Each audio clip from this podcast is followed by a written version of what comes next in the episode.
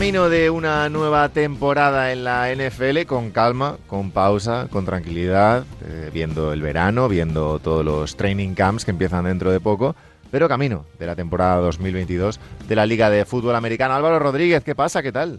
¿Qué tal, Abraham? ¿No? ¿Cómo estás? ¿Cuánto tiempo? ¿Cuánto tiempo, eh? Sí, sí, hacía mucho tiempo no hablado. Habéis ido de vacaciones por ahí, claro. Sí, claro, la gente, la gente libre, la gente intenta desconectar un poquito. Eso es. Oye Álvaro, eh, noticia de la semana, decía yo que vamos con tranquilidad hacia, hacia, un nuevo training camp. No hay grandes noticias durante estas semanas. Eh, ha pasado la agencia libre, Mm. ha pasado el draft. Eh, dentro de poquito empezarán, bueno, empiezan ahora ya los mini training camps, un poco donde Sí. se van a conocer los nuevos jugadores y demás. Luego empezarán los training camps de verdad, pero noticia de la semana y para mí una de las noticias sin duda de esta pretemporada es la renovación de Aaron Donald con los, con los Ángeles Rams. Eh, tres años, 95 millones de dólares y el no quarterback mejor pagado de la liga. Sí, con toda la razón del mundo. Y verdad, yo el otro día lo celebraba porque digo, se nos va a retirar este, que es una bestia. Claro, había rumores Y- y- y además. Yo no quiero, macho, es que es uno de los jugadores mejor, o sea, es de los mejores jugadores de la liga, Claro. pero además uno de los más entretenidos. Es que es una buena noticia para todos los que somos amantes de la NFL que Aaron Donald haya renovado y vaya a jugar la temporada que viene. Claro, primero, eh, había rumores después de ganar la Super Bowl de que podía retirarse. De Sí. que ya, bueno, había decidido que no, que no quería seguir, pero eh, ha sido un poco, no sorprendente el momento, porque, bueno, tiene 31 años, pero, pero al final renueva. Eh, ¿Te ha sorprendido esta decisión? Eh, ¿Te la esperabas? ¿Ya había run run en, en Los Ángeles por, por esto o, o no?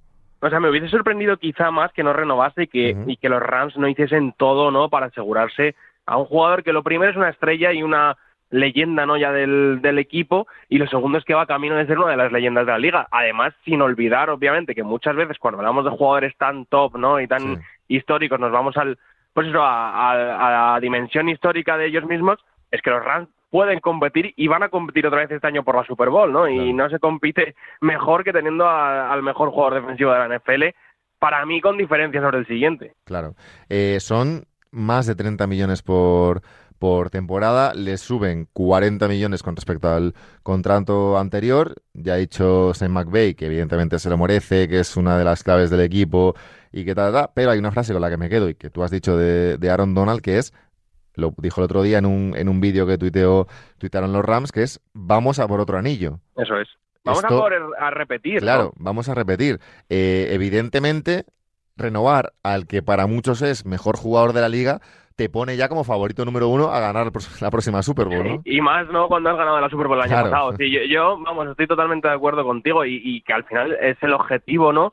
Tanto a corto plazo como a dos, tres años, los incluso cuatro o cinco que pueda durar Aaron Donald en la NFL. Yo estoy convencido que él se queda también por el hecho de competir y, y ya no solo para ampliar su legado, ¿no? En cuanto, eh, lo comentaba yo el otro día, es que Aaron Donald yo creo que si sigue jugando a este nivel va a estar, si no está ya entre, entre los tres cinco mejores jugadores defensivos de la historia de la NFL, por todo lo que ha cambiado la competición y por todas las estadísticas que tiene, que es que es una auténtica barbaridad. Es que te pones a mirar números de, de Aaron Donald y está al nivel de jugadores mm, de línea defensivos exteriores, Sí. siendo un jugador interior, en cuanto a sacks, Claro. en cuanto a placajes, cuando eso es que no es posible, es que nadie más lo ha hecho y dudo muchísimo que nadie más lo haga. Es que además es, eh, bueno, All-Star, digamos, eh, Pro Bowl, eh, siete veces en las, en las temporadas en las que llevan Mm. la, en la liga.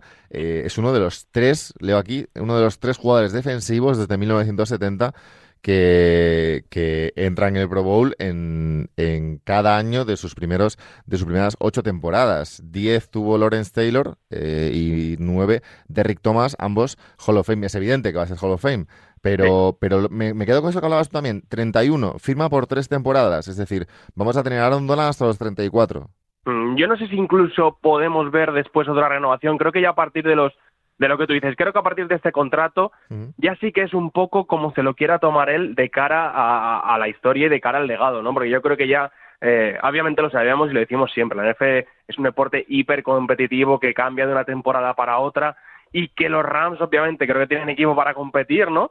Pero si de aquí a dos, tres años me dices que han eh, destruido todo, ¿no? Que, que, que han traspasado a Stafford, que, que tal, que están compitiendo entre los 10 peores equipos de la liga, es que como es, por como es la NFL me lo podría creer, Claro, ¿no? Claro. Entonces creo que ya a partir de ahí, a partir de esos dos, tres años que va a firmar de un contrato donde va a ser el jugador defensivo mejor pagado, donde va a competir, creemos y, esperamos todos, creo que ya sí que es luchar no contra los números, contra la historia y contra la longevidad que al final lo hemos visto con Brady en la NFL es que es importantísimo, ¿no? Que no dominar eh, durante tres, cuatro años, sino mm, conseguir dominar como está haciendo Aaron Donald durante 10, ¿no? Lo que tú decías, desde su primer año. Es que, es. que desde el año de novato ganó el, premio al novato defensivo del año y a partir de ahí tres veces eh, mejor jugador defensivo del año, la Super Bowl, eh, todo el impacto que ha tenido y, creo que también mm, cuando se habla, no sé si estás tú de acuerdo ahora, te pregunto, cuando se habla de este tipo de jugadores históricos, el legado que dejan y, como la huella que dejan y creo que Aaron Donald lo ha hecho también, por, por cómo es como jugador, un, un defensive tackle pequeño, ¿no? Que,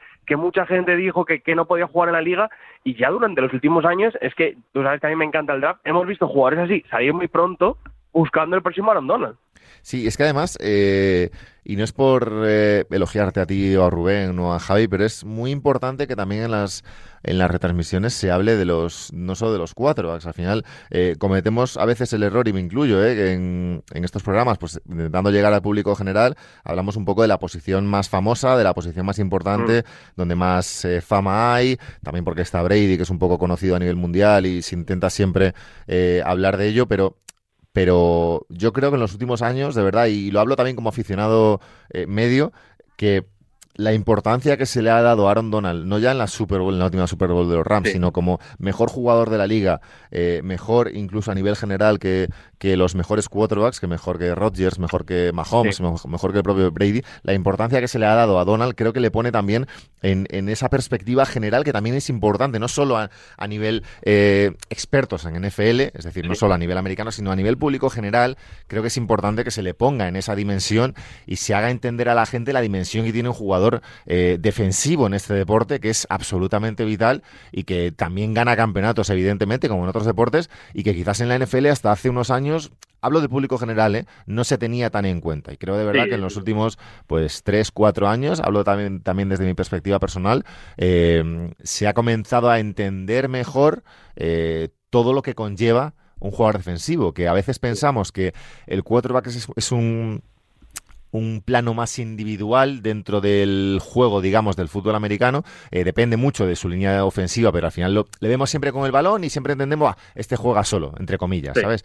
y, a, un tío de la defensa le vemos, bueno, este juega con cuatro tíos más y, bueno, no, no es tan diferencial. Y sí que lo es. Y es Yo creo que al final, lo que tú decías, lo que decimos de los cuerdos, y siempre la frase es la misma. Ahora, si das cuenta, la frase es siempre la misma. Este tío hace mejor a sus compañeros, ¿no?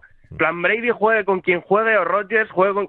Confiamos en Rodgers de cada temporada que viene y ha perdido a Davante Adams, el mejor receptor de la NFL. Y seguimos confiando en él porque siempre decimos, no, un buen quarterback hace mejor al que le rodea. Pues es que Aaron Donald hace lo mismo con un quarterback en defensa, hace mejor al que le rodea, ¿no? Y eso al final solo lo pueden hacer muy pocos jugadores defensivos y por eso yo creo que merece todo el dinero que, que le pague. Yo contento de verle todos los años más que se pueda, porque la verdad es que es un espectáculo y, nada, yo encantado lo que te decía de verle sobre, sobre el campo otro año Va a ser el a nivel eh, salarios de 2023, eh, tengo aquí apuntado en salario total, eh, va a ser el noveno de la hmm. NFL.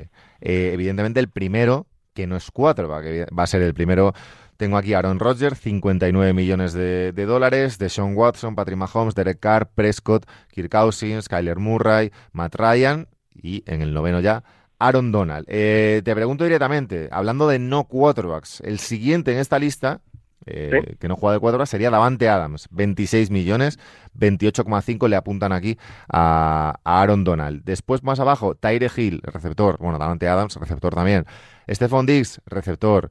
Eh, Jake Matthews, linebacker, si no me equivoco. al final, ¿qué jugador ves tú, más allá de Aaron Donald, eh, ser capaz de meterse en ese top 10 de mejor pagados de la liga en, un futuro? Pues buena pregunta. Yo te diría, eh, quizá, eh, si tuviese que decir a alguien, diría Miles Garrett. Porque a mí siempre es un jugador que me encanta, también en línea defensivo exterior de, de los Cleveland Browns. Creo que fue número uno del draft por medios propios. Creo que desde que está en la liga lo ha hecho muy, muy, muy bien al nivel que se esperaba de él y se esperaba mucho de él y creo que, sí que podría ser el próximo no en colarse o el próximo en tener un impacto parecido a, Donald, que ya lo, lo volvemos a decir, es muy, muy complicado, porque al final Creo que a los receptores se le ha pagado mucho más. No hemos visto este año muchos traspasos de receptores, muchos nuevos contratos. Los que no tienen nuevo contrato están pidiendo nuevo contrato. Pero creo que al final hay tantos jugadores tan buenos, ¿no? Que, que el hecho de haber tantísimos tiene que bajar el precio de mercado sí o sí, ¿no? Yo creo que también la espectacularidad de Donald y, lo que le hace tan especial es que el siguiente por debajo suya está muy lejos, ¿no? Y creo que, que ahí eh, es lo que determina al final que se lleve esta morterada y que le consideremos con, con claridad el mejor en su posición, ¿no? Porque el siguiente le queda mucho para alcanzarle. En cambio, pues hablábamos de Devante Adams, Tyreek Hill, eh, es un poco, los receptores siempre son como un equipo de baloncesto, ¿no? Puedes tener muchos tipos de receptor distintos y tampoco sabrías decir eh, cuál es el mejor. A lo mejor para el estilo de un equipo es mejor uno más rápido como Tyreek Hill, para el estilo de otro equipo es mejor alguien que se desmarque mejor como Davante Adams. O sea, en ese sentido mm, es todo mucho más variable y al final eso hace que, que no haya uno tan tan tan dominante para pagarle tanto como Aaron Donald. Yo creo que el siguiente te diría por posición y por impacto creo que puede ser Miles Garrett porque porque es joven, ¿no? Porque todavía tiene mucho crecimiento y porque se ha demostrado también que es otro jugador que por físico y por técnica no está ahí como, como uno de los mejores.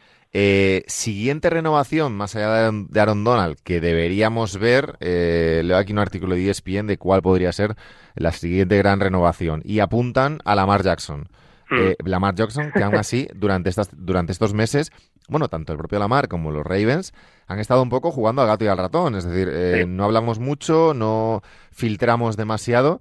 Eh, da a entender dos cosas. Da a entender que están ambos convencidos de que, de que van a seguir juntos en los próximos años o que uno de ellos, Lamar, quiere ser agente libre. Pero a mí extraña que los, que los Ravens eh, dejen pasar esta oportunidad y le permitan siquiera escuchar ofertas. Claro, es que los Ravens son los que yo creo que no deberían dejarle ni la posibilidad de salir al mercado. Agente libre en 2023, es decir, queda una, una 12 meses. Sí, Lamar yo creo que, que se ha demostrado cuando, cuando estuvo al nivel altísimo en la temporada que puede ser MVP, que te puede cambiar partidos. Y creo que sí que es verdad que es otro de, de esos equipos, como le hemos echado en cara a los Packers, que quizá eh, todo el mundo mm, dijo, oye, qué buen movimiento, ¿no? En el draft, traspasar a Hollywood Brown, sacar una primera ronda. Es, seguramente que de, cara a la construcción del equipo es, es un grandísimo movimiento, pero esto, o sea, esto no es el FIFA, ¿sabes? Claro. O sea, quiero decir, también tienes que tener en cuenta que el receptor número uno de tu quarterback, al que le tienes que renovar en breve, eh, se ha ido y, son súper amigos, ¿no? Y Lamar lo dijo el día del draft, dijo, no me lo puedo creer, no sé, no, entendía cómo habéis traspasado a, mi amigo, luego es verdad que bajó un poco el tono y reguló, yo creo que también le habrán dado un toque, ¿no? Desde, desde la gente, desde, oye, eh, que todavía, todavía tienes que renovar, ¿no? Que todavía tienes que, que sacar el contratazo, pero es, es, es una, un movimiento que por, por confección de equipos se entiende a la perfección, ¿no? Se entiende muy bien. Oye, has sacado una primera ronda por un tío que drafteaste en primera ronda, que se le va a acabar el contrato y que tampoco ha sido uno de los mejores que receptores. del dinero, sí. Exacto, y no le quieres pagar. Pero, oye, también tienes que tener en cuenta que lo que tu cuarto demanda, que es algo que hemos visto con Rogers y que muchas veces quizás es más importante, ¿no? Que, que, que la propia construcción en sí. Alguien me matará por decir esto, pero es que y, lo, vemos en todos los deportes, lo vemos en otros deportes, la, química de vestuario, la, bueno, tú lo sabes mejor que nadie, cubriendo cubriendo al Madrid, que seguro que lo has visto, es que la, química del vestuario se nota mucho y, es que muchas veces es más importante que otras cosas que, desde fuera o desde la parte analítica nos parecen más importantes. Absolutamente. Y, bueno, además de, de la mar, eh, estoy viendo aquí otro que debe renovar en los próximos meses, o debería, salvo que los Niners se vuelvan un poco locos, es Debo Samuel, eh, uno de los receptores pues que más ha, mejorado en los últimos en los últimos meses. Eh, tiene además el mismo agente que A.J. Brown. A.J. Brown se ha llevado 100 kilos en cuatro años con Filadelfia, que es un contratazo. Eh, perdón, 57 de ellos eh, garantizados. Eh, es un poco por ahí por donde debería, debería ir el contrato de, de Debo Sowell. Algo menos, algo más, pero aún así, 100 por 4 me parece contrato para que merece la pena que se hable de él, quiero decir. Sí, es muy buen contrato, muy buen contrato, y yo creo que lo de Divo debería estar quizá por un poquito menos. ¿Sabes qué pasa? Que creo que son dos... Mm, son dos partes obligadas a entenderse, porque creo que San Francisco necesita mucho a Divo, pero Divo también necesita mucho a San Francisco, ¿no? no estoy convencido, igual que igual que pienso que AJ Brown lo puede hacer igual de bien o mejor en los Eagles que, que lo que lo haría en Tennessee, no tengo tan claro que Divo Samuel lo hiciese igual de bien saliendo de San Francisco. Creo que se ha beneficiado bastante de, la imaginación de ese ataque, de las jugadas y, de todo lo que rodea al equipo. Y creo que también él lo sabe o lo debería saber. Debería ser consciente de, oye, quizá en otro equipo voy a firmar el contrato de mi vida, pero si de verdad quiero ganar o hacer números o ser importante, a lo mejor San Francisco es la mejor opción, incluso perdonando algo de dinero. Claro, porque además eh, de eso te iba, te iba a hablar, porque otro jugador que tenía dudas o tengo dudas de que rinda igual con otro quarterback es Metcalf, que está un poquito Hmm. en la misma situación. Eh, no exactamente que. Bueno, sí, es más o menos parecida a la de Debo. Eh, debería renovar no muy tarde con, con los Seahawks en caso de que quiera, pero unos Seahawks en los que ya no está Russell Wilson. Sí. Eh, es evidente que Wilson, Wilson ha hecho mejor a Metcalf. Sí, pero a mí fíjate que, que Metcalf me parece más a prueba de bombas y a prueba de quarterback, lo veremos este año, creo que al final lo veremos este año, pero por físico, por manera de usarle, mientras creo que es un jugador que mientras tú le lances, aunque no seas tan preciso como lo era Russell Wilson en profundo, pero mientras seas agresivo buscándolo como puede ser Locke, muchos, se- a lo mejor algunos pases se van a intercepción, pero creo que otros te los puede bajar él, ¿no? Porque es un jugador súper potente, rápido, eh, bastante fuerte, ¿no? De estos que, que te bajan cualquier balón 50-50. Y creo que se vería, obviamente, si me dices que, que se va un, un equipo con, con un quarterback que dé pases más en corto, que no arriesgue tanto en profundo, te diría, mira, ahí sí que creo que puede sufrir. Pero la verdad es que creo que en Seattle, si al final Locke acaba siendo el titular, por la manera de jugar que ha tenido, por lo agresivo que siempre ha sido desde, desde la universidad hasta, hasta eh, en Denver, mm, obviamente los números van a bajar, el mismo Russell Wilson que Drew Locke, pero creo que no le va a afectar tanto como por ejemplo a Divo. Ya. Y lo último, eh, esta semana, como decíamos, empiezan unos varios minicamps. Eh, no son los training camps de, pretemporada, evidentemente.